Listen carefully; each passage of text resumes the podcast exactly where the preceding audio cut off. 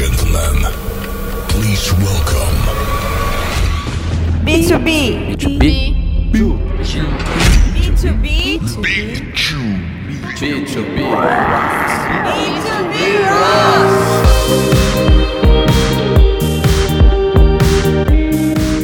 Olá pessoal, bom dia, boa tarde, boa noite. Aqui é mais um episódio do podcast B2B Rocks e eu tenho hoje aqui a honra de conversar com o Eliezer Silveira Filho.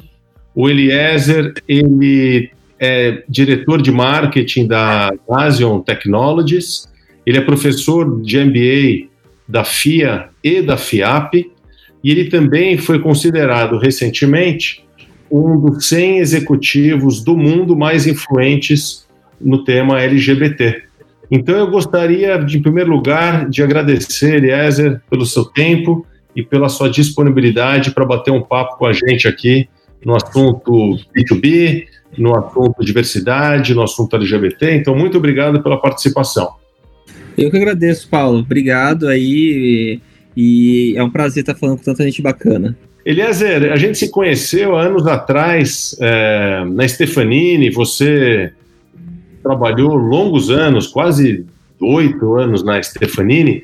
Você pode contar para a gente como foi o começo da sua carreira? Eu vi também que tem passagens pelas melhores universidades do mundo. Você estudou em Harvard, fez curso lá, você se formou no Mackenzie. Conta um pouquinho, voltando lá atrás, como era o pequeno Eliezer ali, quando se formou na faculdade e, e por onde você vislumbrava o desenvolvimento da sua carreira para, enfim, a gente entender como você chegou até aqui, por favor. Cara, é, eu deixei um pouco a minha carreira me levar e em alguns momentos tomei algumas decisões. Eu, eu fui picado pela área de comunicação quando era jovem, quando era bem jovem. É, eu lembro que meu pai comprou um computador, um XT. Não sei se vocês lembram aquele computador tela verde, né? Você botava. Tinha dois drives de disquete, não tinha HD. Você botava o, o, o DOS para rodar no lugar e depois você abria. E, eu já, e, e o programa que eu mais gostava de brincar nesse XT, e eu coloco brincar entre aspas, é, era o, um programa chamado WordStar, que era um editor de texto, que era o, eu acho que o precursor do Word. E eu fazia jornalzinho lá, e não tinha desenho, não tinha mouse, era tudo teclado e caractere. Então, desde pequeno, eu gostava desse conceito de comunicação, né? Também, quando era pequeno, eu gostava. Meu, meu avô me deu um radinho, tipo um Walkman, que também gravava. E eu gravava meu programinha de rádio, enfim, adorava esse mundo. É, daí eu fui fazer é, minha graduação principal na área de comunicação social, na área de publicidade e propaganda. Só que ao invés de me encantar pelo mundo das agências, né, que é um mundo que, que tem seu fascínio, eu acho ele bárbaro de certo lado, eu acabei descobrindo o impacto é, da comunicação e aí o marketing junto nas organizações.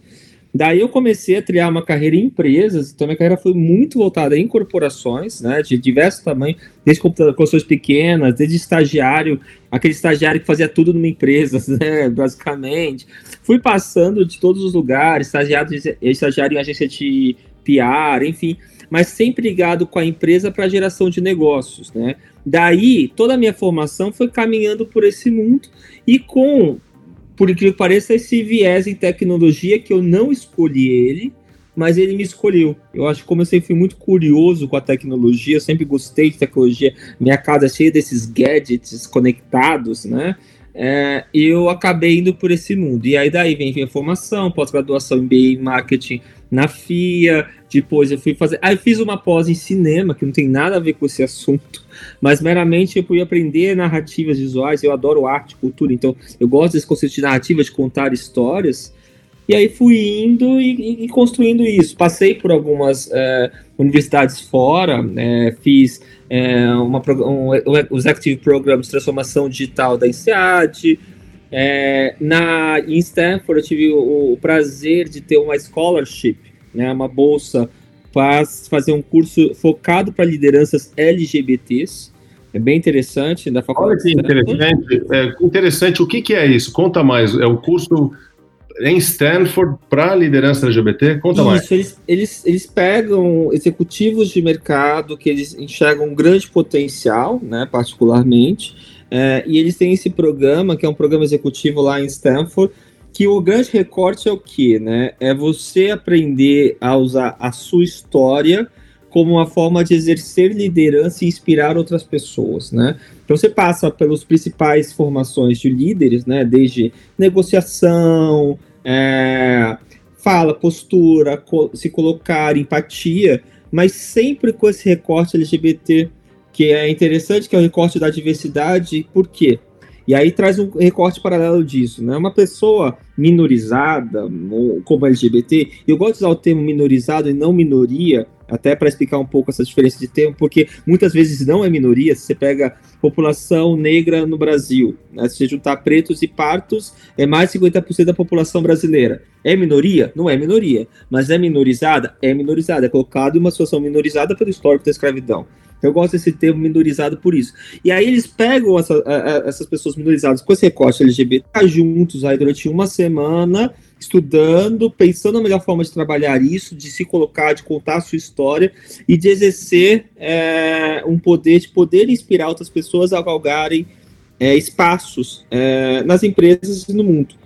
Isso conecta muito com a, essa, essa, esse reconhecimento que você falou do Outstanding, né, que saiu na Yahoo Finance, é, de 100, dos 100 líderes globais, é, role models, né, é, pessoas que são modelos, né, porque é um pouco disso. Acho que o mundo precisa ter referências de toda essa diversidade que existe, né, em posições de liderança nas organizações, na TV, na mídia, no consumo. Porque só assim, uma pessoa que desde pequeno se identifique com aquela população minorizada e às vezes sofre algum tipo de preconceito desde pequeno, pode enxergar o potencial que tem em si de ir além.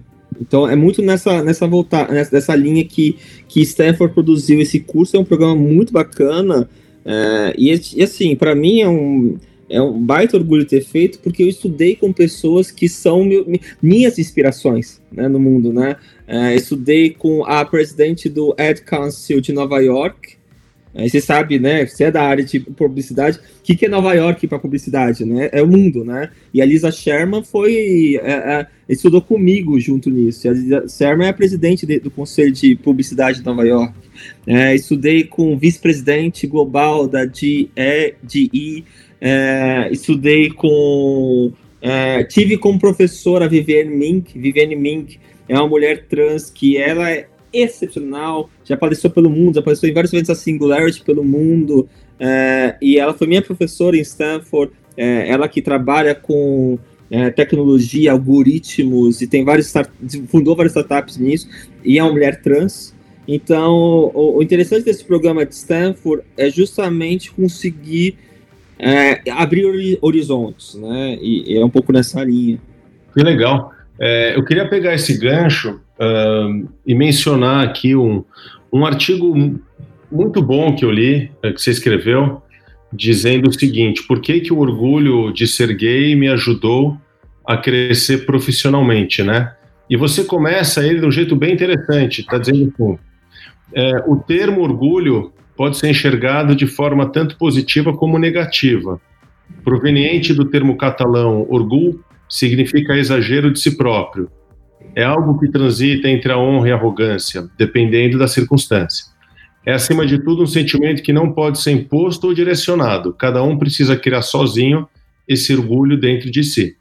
Para as pessoas LGBTQs, o orgulho é uma conclusão de um processo denso de aceitação e posicionamento social. Então, em cima desse assunto que a gente aborda, eu gostaria de saber como que foi o processo seu profissional de poder uh, lidar com o assunto LGBT, se você sofreu preconceito ou não, se você sempre lidou de uma maneira absolutamente tranquila, como, como que foi e como que é uh, essa história? É, é uma história bem longa, na verdade, porque e é interessante você falar sobre isso porque o mundo mudou tanto. E lógico, ainda existe muito preconceito, mas ele mudou muito, né? Quando eu me assumi é, LGBT, e isso já é uma coisa complicada, né? Você ter que se assumir, né? É, porque isso é, é, é, um peso que você tem que carregar de você, ou você se assume para ser respeitado, ou você vive uma vida que você tem que ficar inventando mentiras o tempo todo. E é uma coisa que você não teve direito de escolher. É uma, é uma solução para você poder ter paz, né? É, mas no, no, no, quando eu fiz isso, aí já faz acho que putz, já deve fazer aí, brincando, brincando, uns, uns 15, 16 anos, aí faz tempo que eu não conto mais isso, o mundo era muito diferente, né? É, primeiro eu tive um desafio de me assumir dentro de casa, e aí, mesmo assim, eu não tratava esse assunto na empresa, eu tinha muito medo de tratar esse assunto na empresa, e era uma empresa que eu trabalhava na época, não tinha nenhum tipo de preconceito, claro, lógico, tinha seus preconceitos, mas não era algo que eu percebia na época, mas, mas sempre essa cobrança de, é, de você ter que é, se assumir era o meu maior medo e preocupação naquele processo, né? Acabou que foi tranquilo, tive sim vários momentos da minha carreira que eu sofri preconceito, sofri LGBTfobia, é, teve oportunidades negadas que eram claramente por preconceito, e, e, eu percebia isso, percebi isso. É lógico, não vou citar empresas aqui, porque lógico não faz sentido, mas vivi isso bastante. É, e isso, além de não ser algo justo com ninguém, essa é a primeira questão que eu trago, né? É algo que, que eu acredito que muitas empresas perderam a oportunidade de ter um profissional como eu. E eu falo isso não com arrogância, tá, Paulo? Eu falo isso porque é, existem muitos bons profissionais no mundo. É, eu sou uma pessoa que tudo que eu tento fazer, eu faço com o máximo de excelência e dedicação do que eu posso fazer. Sempre fui assim. Eu comecei a trabalhar fora de casa aos 14 anos de idade e desde então eu sempre aprendi a tentar fazer o máximo que eu poderia fazer. E isso segue na minha carreira até hoje, né? Eu já estou com 36 anos de idade. E, e, essas empresas que, de certa forma, eu não adentrei, eu acabei saindo por causa de algum processo de preconceito, algum processo de, de algum tipo de assédio, agressão que surgiu por causa disso, eu acredito que elas perderam a chance de ter um profissional como eu, que é uma pessoa que, de certa forma, se dedica a fazer aquilo que faz. Lógico, não sou perfeito, mas construí a minha carreira e tive esse tempo nessas empresas, até tempos longos em várias empresas, justamente porque consegui entregar o resultado esperado. E aí, eu, eu, o que eu trago de reflexão é quantas vezes nós não fechamos, agora como líderes, né? Fechamos a porta para pessoas por alguns preconceitos que nós temos, e todos nós temos nossos preconceitos. Ninguém aqui é, é 100% santo, vamos falar assim. Eu tenho meus preconceitos, eu tenho minhas posturas preconceituosas, lido com elas, tento reconhecê-las, mas existem, elas estão ali. É, a gente acaba fechando portas é, de profissionais incríveis que poderiam entregar o resultado que a gente busca. Então, assim, além dos outros ganhos que a diversidade traz, é, de inovação, pessoas que pensam de formas diferentes, enfim, são vários caminhos. Esse texto, quando eu escrevi ele, foi curioso você falar desse texto, é um texto, acho que já deve ter uns 3, 4 anos, esse texto, ele saiu na revista Época Negócios, ele foi um, meio que um, um desabafo da minha vida, foi quase que um complemento de desabafo.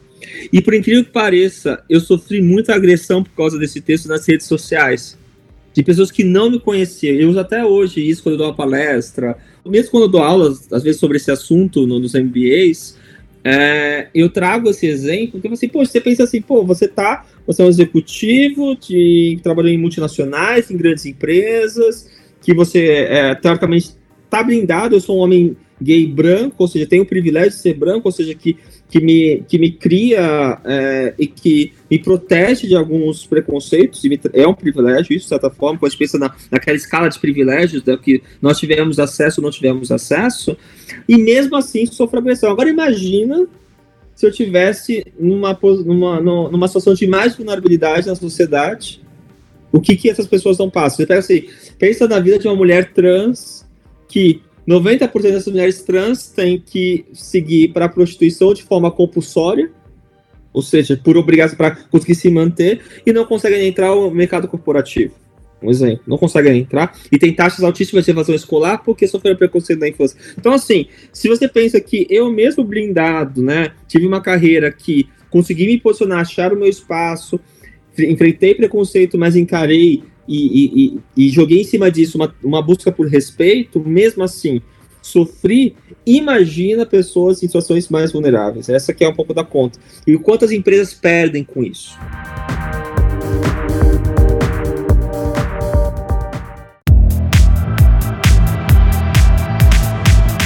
Eliezer, eu acho que você consegue aproveitar uh, esse, essa sua posição de liderança e e levantar bandeiras e agir de uma forma muito empreendedora uh, nesse tema, né? Eu vejo que você fundou o Diverse, Diverse Citizens, né, em 2017. Você também idealizou o Diverse Lab é, um workshop de inovação para propor soluções de inclusão usando a metodologia Lego, Serious Play. Então conta, conta pra gente aqui o que, que é o Diversity Citizens, o que, que é o Diversity Lab e, e, e, e quais são essas iniciativas outras que você participa. Eu acho que é, a gente tem que ter uma troca com a sociedade para a gente mudar um pouco dos cenários.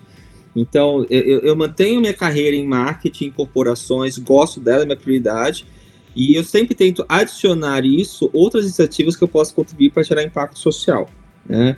É, uma das iniciativas que eu mais gosto de fazer, por exemplo, é lecionar. Um exemplo que não está aí, mas, por exemplo, eu dou aula nos MBAs também. De, dou, é interessante que eu dou aula de marketing, né, que é a minha praia principal, é meu core, e muito, muito com esse recorte do B2B, mas também dou aulas de diversidade e inclusão, lidero essas pautas de diversidade e inclusão, às vezes em algumas universidades e tudo mais. E aí, esses outros projetos foram projetos também construídos para gerar esse tipo de impacto. E aí são vários, não são só esses, mas tem vários. Por exemplo, o Diver Citizens, no caso, esse que você citou, a gente desenvolveu um estudo para entender a relação da população LGBT brasileira contrapondo com conceitos dos ODS, né, os Objetivos de Desenvolvimento Sustentáveis da ONU, né, é, para entender de fato esse gap que existe nisso, né? E a ONU ela tem um desafio grande de trazer a pauta de diversidade e inclusão com foco LGBT num cenário que você sabe que tem uma série de restrições por outros países para trabalhar isso e trazendo esse olhar um pouco uma fotografia um pouco do Brasil nesse cenário, né?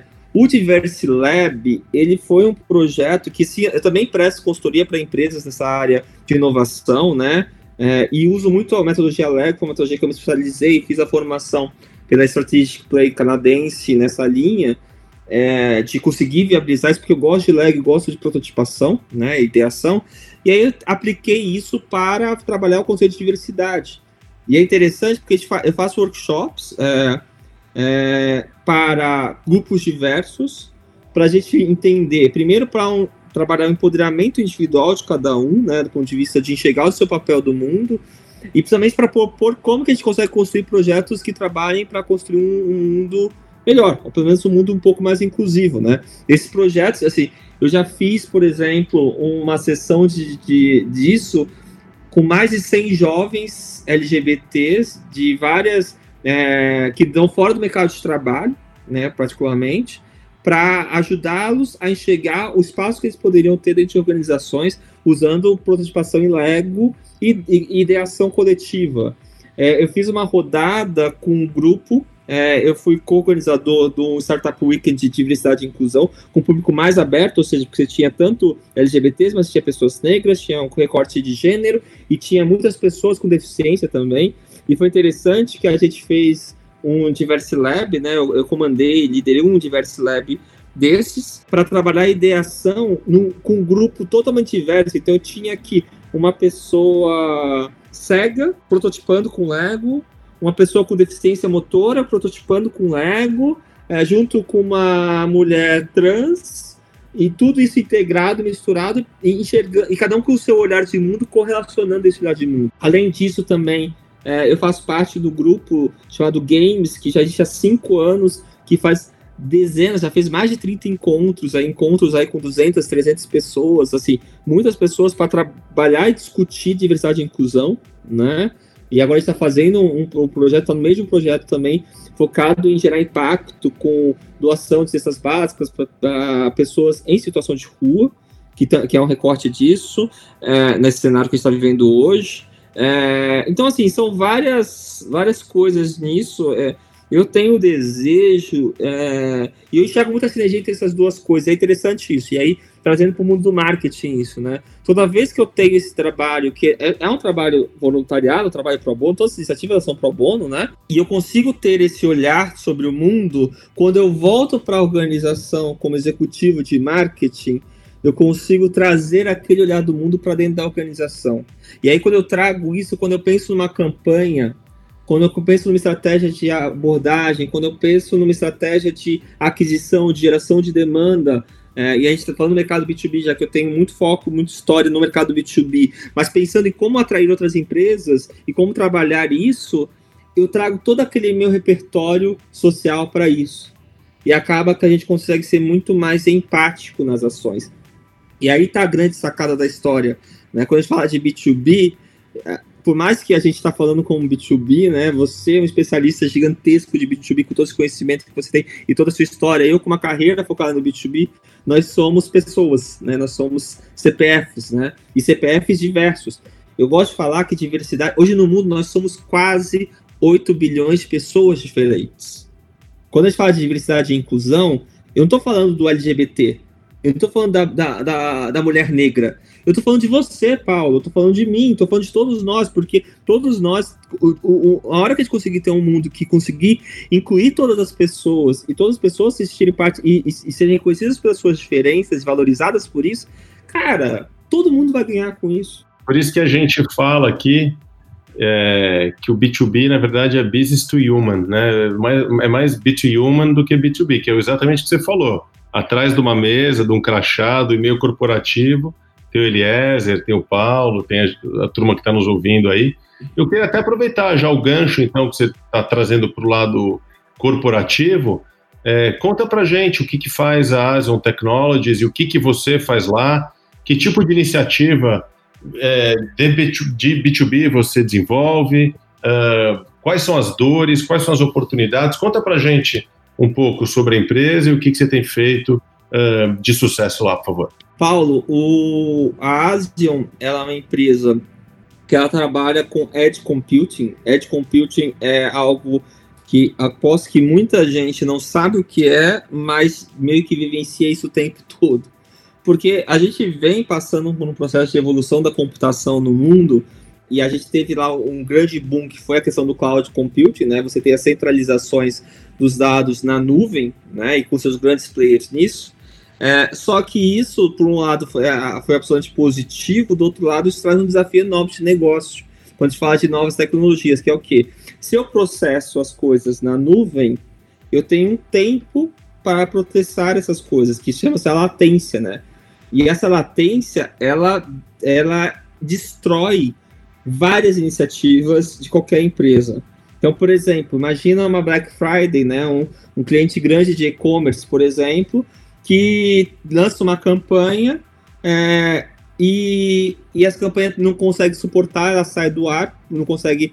Porque as pessoas tentam, o volume grande de pessoas acessar, o servidor não dá conta daquilo, o servidor está distante. Existe uma coisa que nunca vai mudar, que é a lei da física, ou seja, quanto mais distante as coisas estão, mais latência, ou seja, mais demora para elas percorrerem aquele, aquele período de tempo. Isso, isso, isso destrói qualquer iniciativa. Edge Computing, a gente traz o processamento para perto da, da pessoa, do dispositivo, do device, do equipamento. Né? Então, ao invés de eu processar num servidor que está lá nos Estados Unidos, no cloud, eu processo aqui perto. Eu vejo de acordo com a rede de telefonia que está sendo utilizada para aquele conteúdo e processo muito mais perto, reduzindo absurdamente a latência e ganhando performance. Eu não então- compito com a nuvem, eu me somo a ela. Eu deixo, o conteúdo está na nuvem, mas eu me somo às estratégias para distribuir isso para perto das pessoas. Interessante, quer dizer, você, de certo, quando eu via uh, o processamento feito por Amazon, por essas empresas com processamento de dados incrível,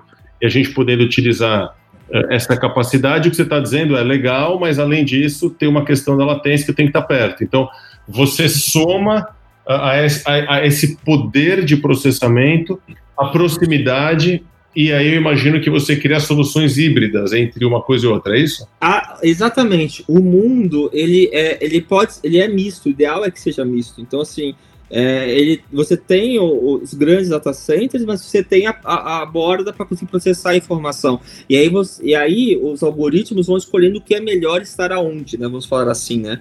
Isso daí, hoje, para gente, ok, pode impactar, um exemplo, tá? Na compra de uma promoção numa Black Friday numa grande rede varejista online, tá? Ok, não consegui comprar. Agora, quando a gente fala de novas tecnologias, isso gera impacto muito maior a gente tem discutido e vislumbrado aí há anos por carros autônomos, né? Iniciativas disso. Agora imagina se um carro autônomo tiver que consultar uma informação que está na internet para poder tomar uma decisão de virar à esquerda ou à direita. Imagine se ele tiver que percorrer essa distância inteira, e aí você lembra aqueles sites que demoram para carregar, ou aquele, aquele último episódio daquele seriado famoso que ninguém conseguiu assistir ao vivo por streaming, é, você lembra disso? Agora imagina se isso for necessário para uma decisão de virar à esquerda ou à direita no meio de um, de um processo de um carro autônomo na rua. O impacto que isso pode trazer. Então, reduzir a latência te traz esse ganho, né? Te traz o ganho de performance, né? E a Asion ela faz isso. O que, que eu faço na Asion? Eu cuido fortemente do marketing, é um marketing B2B, da sua essência, e o grande foco é a geração de demanda. Ou seja, a gente aumentar o funil. É, para isso todo o repertório, só que tem um, um, um, ponto que eu achei interessante da Asion. Geração de demanda, trabalhei em todas as empresas que eu passei. Mas na Asion, interessante é que tem um forte, foco muito grande na parte de education. Né? A parte de educação. Por quê? Porque como a gente está falando de um conceito que não é um conceito comum no mercado, assim, você tem é um conceito que começa a ganhar mais força no ano passado, esse ano, é, agora com o 5G vai começar a ganhar força, porque o, o 5G precisa da edge computing para poder dar a performance que ele promete, né? Então, desse cenário como um todo, é, a gente foca muito em mostrar e construir é, conteúdos que tragam uma educação para os nossos prospects, para a partir daí poder trabalhar uma conversão de negócio. Então, esse é o nosso grande ganho na história. É, é uma experiência que é, é, e é legal porque aí consigo sempre me renovar como profissional, né? Gosto disso. É, onde eu trabalhava antes, por exemplo, na Stefanini, a gente trabalhava um marketing muito mais generalista, porque tinha um portfólio lá de mais de 100 produtos diferentes para diferentes mercados. Lógico, a estratégia de aquisição ela tinha que ser muito mais pulverizada, né? E, de certa forma, um pouco mais superficial para você conseguir lidar com toda a complexidade daquele portfólio. Aqui eu estou falando de um portfólio muito específico, é uma plataforma que tem lá seus modos, mas é um portfólio muito específico. E agora o, o, o processo de education é muito mais amplo. Então, quando você olha o processo de uma jornada inteira de venda e pós-venda, né? É, a Asio a gente tem um tempo muito maior naquela parte do education, né? Do disso. É, e aí depois a gente vai mais forte no selection, que seria a etapa seguinte. É, outras empresas trabalhistas tinham muito mais forte no selection, porque era mais uma questão de qual player decidir, quais diferenciais, porque um é melhor que o outro, né? E aí vai mudando esse cenário, mas acho que na Asio ela entra muito forte nesse sentido. É, é, eu fiquei muito impressionado com, com essa empresa, eu confesso que eu não conhecia, né? Eu fui estudar um pouco para essa conversa, mas eu não tinha ouvido falar. E ela é rel relativamente nova, né? Criada em, em, em 2011 Conta um pouquinho, qual é o tamanho da Ásia, assim, no mundo, no Brasil, é, em número de funcionários, é, se você puder falar em, em receita, só para dar uma dimensão do que a gente está falando. A Asian, ela é uma empresa receita, eu não, eu não, a gente não, divulga a receita, mas assim, a Asian ela é uma empresa aí com mais de 400 clientes é, pelo mundo, né? E o que eu acho que é interessante para ter um pouco do tamanho do volume da Asian, né? É, todos os grandes e-commerces brasileiros, né, são clientes da Azure. Então, assim, boa parte do tráfego do varejo, por exemplo, passa pela Azure. É, a gente garante isso. Então, quando. Por que eu falo isso? Para você entender um pouco do tamanho do impacto disso, né? É, a gente está falando de um, do mercado que é, é um dos principais mercados do nosso país, né? E a Azure, então, ela, ela, ela lidera aí com a maior plataforma de e-commerce é, do Brasil é cliente da Asian. É, o, o, maior grupo varejista digital é cliente da Asian. É, a empresa mais inovadora hoje do varejo pelos grandes é, no, é, das grandes marcas, é, pelos grandes veículos é cliente da Asian. Então a gente consegue suportar tudo isso. A gente tem um time de profissionais que é muito técnico então, a maior parte do nosso time é o time de desenvolvimento da Asian, que fica em Porto Alegre. A sede da Asian é em Palo Alto, mas a maior parte do time de desenvolvimento fica em Porto Alegre. Né? E você fica onde? Eu fico em São Paulo. E aqui no Brasil, tem quantas, quantas pessoas trabalham na Asian? Hoje a gente está com 80 pessoas no Brasil. E a maior parte disso é desenvolvedor. E o interessante disso é isso, porque assim. É... E o legal, e assim, é que a Asian ela trabalha com uma plataforma onde os clientes desenvolvem os códigos dele na, na nuvem, é, na borda, no edge, né, próximo dos clientes, e a gente trabalha junto com os clientes para poder levar esses códigos para ganhar cada vez mais performance. Então a gente, é, o grande boom da Ásia, vamos falar assim, é, é conseguir trazer a performance para esses grandes players. Além desses mercados que eu te falei, a gente trabalha em outros mercados, como mercado financeiro, mercado de educação. Agora é um gigante essa questão do, dos EADs, né? Então a gente teve um grande aumento de consumo nessa área de EAD, né? Por causa dessa migração. Eu brinco que assim, é, essa pandemia que a gente está vivendo jogou todo mundo para transformação digital, né? Tudo que ficou anos, e é interessante que acompanhei essa discussão na, na Stefanini, né? Ah, transformação digital, quando vai ser, quando que as empresas vão migrar para isso? Do nada, todo mundo teve que ir. E é com isso, lógico, aumentou a questão de consumo. Então, os EADs, por exemplo, é um mercado bem estratégico para a gente, mercado de mídia. Então, você pega aí grandes players de mídia que divulgam conteúdos na internet, que são donos dos principais portais, são clientes da Asian também para conseguir garantir essa performance, né? Mas uma pergunta, Eliezer. Quando você fala que vocês estão mais próximos, isso quer dizer o quê? Vocês têm um parque de computadores é, em Porto Alegre gigantesco, onde as uhum. empresas, é, de certa forma, processam, espalhado no Brasil? Como, como funciona? Espalhado no mundo, na verdade. A gente tem 50 POPs, que a gente chama, Point of Presence, né? Mais de 50 espalhados pelo mundo para garantir isso e para fazer essa. Então a gente tem parceria com as principais operadoras de telefonia, tá? É, para justamente isso acontecer. Então você imagina que nesses lugares a gente tem nodos de edge, né, servidores, sistemas é, de processamento. Então, ao invés de você ter de fato grandes data centers, a gente tem isso tudo espalhado, né? E aí a gente trabalha junto com players de cloud computing, né? Como você mesmo falou, a própria AWS, né? Entre outros, para conseguir pegar aquele conteúdo e trazer para perto das pessoas, né? É, e com isso trazer a garantia disso. Tem uma metáfora interessante, você para pensar quando a gente pensa tecnologia é, e programação, um pouco disso, né? A gente vive essa realidade, centraliza, descentraliza, centraliza, descentraliza, né? A gente teve os mainframes centralizados, aí os, os PCs descentralizaram, enfim, essa centraliza, descentraliza, a cloud centralizou novamente, espalhou aí no, no, no nada, mas o Edge vem para descentralizar isso. Né? Essa é, é uma metáfora interessante. E o legal disso tudo é que na sociedade que a gente vive hoje, é a sociedade do agora, a sociedade que não consegue esperar. Né? É, trabalha muito com o conceito de compra por impulso, né? É, o remarketing trabalha muito esse conceito. Então, assim, se você, se eu vejo um anúncio interessante, quero comprar naquele momento, e se eu não consigo comprar naquele momento e me frustro, e me frustro por algum motivo, pode ser que eu nunca mais compre.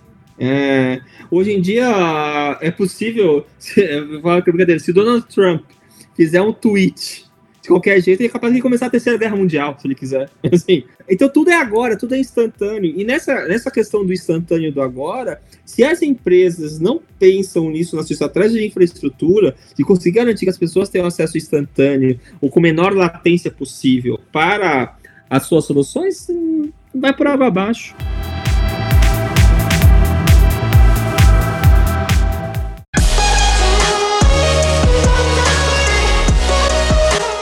E, Eliezer, como responsável pelo marketing da Asian, quais são as estratégias B2B eh, que você utiliza para comunicar a Asian, para aumentar o funil de conversão, para gerar leads? Eu não imagino que você, eu ligue a televisão e vou ver um anúncio da Asian, claro, é muito mais segmentado que isso.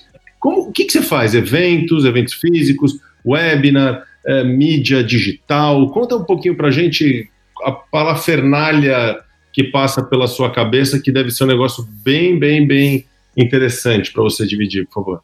O mais importante para mim são os dados. E essa que é uma grande diferença, por exemplo, da Stephanie, só comparando, tá? Não que você não precise de dados. Como a Stephanie, qualquer cliente poderia ser cliente, vamos falar assim, você tinha 100 produtos, sempre ter algo que sirva alguém, vamos falar assim, de certa forma. Na Asion, eu preciso falar com a persona certa, de, com o conteúdo correto, no mercado correto. Então, a minha, meu principal é, foco é construção de inteligência. Então, desde um processo de segmentação adequado, a gente usa o modelo de scoring, usando vários dados variáveis, dados de dados gerais de mercado, como headcount, segmento, localização, mas aí a partir da localização a gente cruza com PIB da região, e aí com isso a gente chega na segmentação, mas também plataformas, sistemas que ele utiliza, é, onde está hospedado, o número de acessos, todos esses dados são orquestrados né, e separados para a gente poder montar o foco de ataque. E aí, a partir do foco de ataque, aí é muito inbound, um pouco de outbound, time de MDR, de SDRs, para conseguir fazer isso acontecer. Para levar um conteúdo que traga esse, esse, esse education, não de uma forma cansativa também, mas que traga o cara a refletir sobre a tecnologia de edge compute dos ganhos que ela pode trazer, mas não necessariamente é, é um conteúdo técnico, porque é, muitas vezes está falando com o decision maker é, e não com o técnico daquele assunto, né? E também o próprio aspecto técnico de edge compute ele é relativo. Você é capaz de encontrar vários estudos de pesquisa falando coisas totalmente diferentes sobre edge compute, porque é um conceito muito novo nesse sentido que, que traz uma diversidade ainda de olhares, não tem uma não tem uma uniformidade né, nesse conceito. Então o, o o, o, meu foco de marketing muito está focado em dados, para a partir daí a gente conseguir sair com o prospect e aí seguir um processo de, de processo digital, 100% digital, usando inbound e outbound nisso. A gente usa lá, a metodologia que eu me especializei é a metodologia da Winning by Design, não sei se você conhece. É, a Winning by Design, então a gente utiliza muito o conceito da Winning by Design, de gravar, da, da gravata Sim, mesmo. Inclusive, inclusive, eu tive num evento da RD Summit, que apareceu lá um holandês malucaço. Jacob, o. Ele é ótimo. Ele é o fundador, o Winning by Design é, um, é, uma ótima referência. Eu nunca vi um cara tão maluco no palco. Uh, eu não sabia o que estava acontecendo. E o cara chorou no palco. Você deve ter visto algo. vi, vi, sim. e parece que os caras realmente são bons mesmo, né? É, a Uniby Design, assim, eu até na, nas minhas aulas de marketing que eu dou, eu, eu trago muito o modelo deles é, com uma reflexão, por quê? Porque, lógico, assim, é, primeiro que eu acho que é o modelo que mais faz sentido para o B2B do ponto de vista de funil, tá? Porque, é, porque ele dá, dá um, o mesmo destaque que ele dá para aquisição e dá para retenção. É 50-50, vamos falar assim. Isso eu acho importantíssimo, porque quando você fala de B2B, a retenção ela, ela é, é absolutamente é, primordial, ainda mais quando você está falando de negócios complexos, cuja aquisição é difícil. Então, se eu não foco na, na, na retenção, eu, eu, sofro muito, né? E dois, é, ele, ele consegue conectar nesse modelo os grandes desafios da parte é, de aquisição, que muitas vezes, quando a gente olha o conceito de funil, eles são muito é, superficiais. Ah, você tem lá conteúdo, topo de funil, meio de funil, Ok, isso daí, para eu diria que para qualquer empresa que vende um produto simples, funciona. Mas quando está falando de produtos altamente complexos, e o caso de Edge é um produto altamente complexo, você precisa enxergar esse funil mais aberto. Ou seja, você tem que ter uma parte de awareness muito clara para poder gerar interesse e questionamento. Você tem que dar um gás no education. Muitas vezes o education toma 70% de todo o processo do tempo de compra, 70% no education. Então você tem um foco grande nisso. É, então ele vai dando pesos, eu, eu, diria, interessante nas etapas que faz muito sentido para vendas, principalmente vendas complexas, né? Então, assim, é, eu gosto do modelo da Winning, fiz vários cursos com eles, é, estudei bastante, é, aplico esse modelo, porque justamente é, para vendas complexas faz sentido. Mas, lógico, cada empresa é uma empresa diferente, né? É. É, não é uma formulinha mágica, eu diria, né? Sim. Mas no caso da Asian, particularmente, que são vendas complexas, faz muito sentido. É, eu queria aproveitar, a gente está caminhando aqui para o final da conversa, eu queria aproveitar para você dividir com a gente referências. Você tem muitas referências, você estuda muitos assuntos, seja do mercado de tecnologia, seja de marketing, seja do assunto de diversidade. Então, vamos dividir em dois. Primeiro, diversidade. Para quem está nos ouvindo e gostaria de entender mais sobre o assunto, você podia repetir, por favor, o nome da organização que te deu ali a menção de uns 100 executivos mais importantes do mundo do assunto e também outras, outros lugares, você falou do games. Dá, dá uma resumidinha, por favor. Quais são os lugares onde as pessoas podem se educar a respeito nesse assunto? A organização, a organização global que fez esse reconhecimento é a Outstand, eu diria que assim, se você quer entender diversidade do ponto de vista de corporação no Brasil, vou falar assim, é, o meu amigo Ricardo Sales da consultoria Mais Diversidade, é a principal referência no assunto corporativo. é, e a Mais Diversidade tem feito um trabalho incrível de disponibilização de conteúdos é, e, de, e de principalmente de trazer uma. de subir o tom da discussão de diversidade e inclusão no Brasil, porque é, é interessante porque. É, e aí tendo a oportunidade de estar fora do Brasil, é, e aí quando você pensa no vista global, tá? É, a organização que tem feito o trabalho mais incrível então é uma organização de uma. A CEO é uma grande amiga minha, é a organização Out and Equal. Mas quando você olha para fora do Brasil e vê esse tema, esse tema principalmente nos Estados Unidos, é muito mais maduro do que no Brasil, né? E aí, é, o que o Ricardo Salles tem feito com a Mais Diversidade, todo o time da Mais Diversidade, é trazer uma maturidade para essa discussão para as organizações. Então, assim, é, para mim isso acho que é bem interessante, eu recomendo bastante é, o que eles produzem. Você, quando pensa de literatura sobre diversidade e inclusão, aí é muito amplo, na verdade, porque você vai ter que enxergar cada grupo minorizado, né? É, então, assim, se você pensa em literatura que faz da história do movimento LGBT brasileiro, João Silvério Trevisan escreveu um livro chamado Devassos do Paraíso, que ele conta toda a narrativa, desde o início do movimento LGBT no Brasil até hoje. É, quando você pensa na questão étnico-racial, a Jamila Ribeiro tem uma série de livros, ela publica é, uma série chamada é, Feminismos Plurais, é, e ela mesma publicou muitos livros que ela tem trazido a pauta de racial de uma forma muito simples e interessante para todos. E tem um livro dela que é obrigatório todo mundo ler, que chama-se Pequeno Manual Antirracista, saiu pela Companhia das Letras do começo do ano, final do passado, começo desse ano. Eu acho que está quase esgotado, primeiro de venda da Amazon, aí há semanas, inclusive, que é um livro que traduz todos os conceitos da do problemática racial brasileira de uma forma muito simples, tá? E aí vai indo. Você vai buscar a, a, a causa indígena, por exemplo, né, dos povos originários brasileiros, tem que a, ler Ailton Krenak, né? Ele publicou no ano passado, foi o destaque da Flip do ano passado, foi o Ideias para Adiar o Fim do Mundo, que também saiu pela Companhia das Letras, e é um livro fantástico que traz um, um olhar sobre a realidade do sentimento da causa indígena no Brasil. E como que a gente não se conecta com isso, que é a nossa origem, né? Então, assim, pauta de diversidade e inclusão, bem amplo. Mas talvez o melhor livro sobre diversidade e inclusão, que não é sobre diversidade e inclusão, é, e é do meu autor favorito de livro de não ficção, que é Yuval Noah Harari, é o Sapiens. Porque quando você pega o Sapiens, olha, todos os livros do Yuval são maravilhosos, mas quando você pega o Sapiens e você começa a entender como chegamos até hoje, o que você começa a perceber é que o ser humano chegou até onde chegou destruindo os similares. Na prática, foi isso que a gente foi fazendo né? Ah, no do Sapiens, no começo do livro, tem uma parte que me marca muito que fala justamente sobre isso, fala assim, de como que o Homo sapiens eliminou o Homo neanderthalis. E aí a lógica que o Yuval traz é que porque que eles foram assassinados na prática, foram eliminação mesmo, porque eles eram similares demais para é, se ignorar e diferentes demais para se tolerar, algo nesse sentido, tá parafraseando a frase exata do livro. E a verdade é isso: tudo que é muito parecido a gente, mas que a gente não tolera de algum motivo, porque tem as, é diferente, mas é parecido, a gente elimina. Então toda a história de eliminação ou de invisibilização de pautas diversas vem a partir desse conceito da humanidade. Então Yuval, para mim, nesse caso, e o Sapiens é o livro mais importante nesse sentido. Legal, obrigado. E sobre a perspectiva profissional, uh, que você mencionou uh, Winning by Design, que é excelente.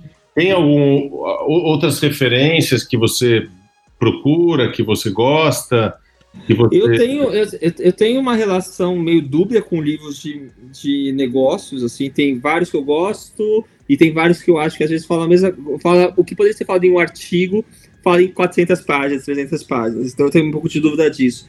É, mas eu, eu acho que o caso do Salim Ismail é um caso que eu gosto muito de negócios, tá? Então, tanto organizações exponenciais como transformações exponenciais, que saiu no final do ano retrasado, são livros bem interessantes. O Organizações Exponenciais, ele traduz de uma forma muito simples passos essenciais para uma empresa poder crescer e evoluir, e tem muitos aspectos de marketing lá dentro, como construção de comunidade, uso de algoritmos, coisas que você consegue adaptar para o mundo do marketing, e faz muito sentido quando você monta o seu próprio playbook, a sua própria estratégia de marketing. E o Transformações Exponenciais dá um passo além. Ele traduz todo aquele conteúdo do Organizações Exponenciais num playbook. num livro de passo a passo. Então é um livro totalmente ilustrado que ele vai mostrando graficamente, tá bom, o que uma empresa tem que fazer aqui, daquele estágio, daquele estágio. E ele tem vários exemplos de aplicações que quando você pensa no conceito de exponenciar empresas faz todo sentido. E conversa isso com marketing, porque marketing não é mais uma área aleatória dentro da empresa. Marketing é vendas, vendas é marketing conecta, marketing é growth, marketing é revenue, marketing é tudo isso, né? Então, marketing, ele é o que deveria ser o que movimenta a empresa para chegar no resultado, né? Então, o livro do Salinho acho que seria um bom exemplo nessa questão. Cara, obrigado, obrigado por tanta é, generosidade em dividir seu conhecimento, por contar da sua vida pessoal, por dar dicas é, para quem está nos ouvindo. Então, quero te agradecer, agradecer você, agradecer os ouvintes e deixar aqui, como sempre, aquele espaço para quem quiser mandar alguma crítica, dúvida ou sugestão, é só mandar aquele e-mail para o b2bis.fbis.com.br. Eliezer, mais uma vez, obrigado. Pessoal, até a próxima, no próximo episódio do podcast B2B Rocks. Obrigado, Eliezer. Obrigado, um grande abraço. Valeu.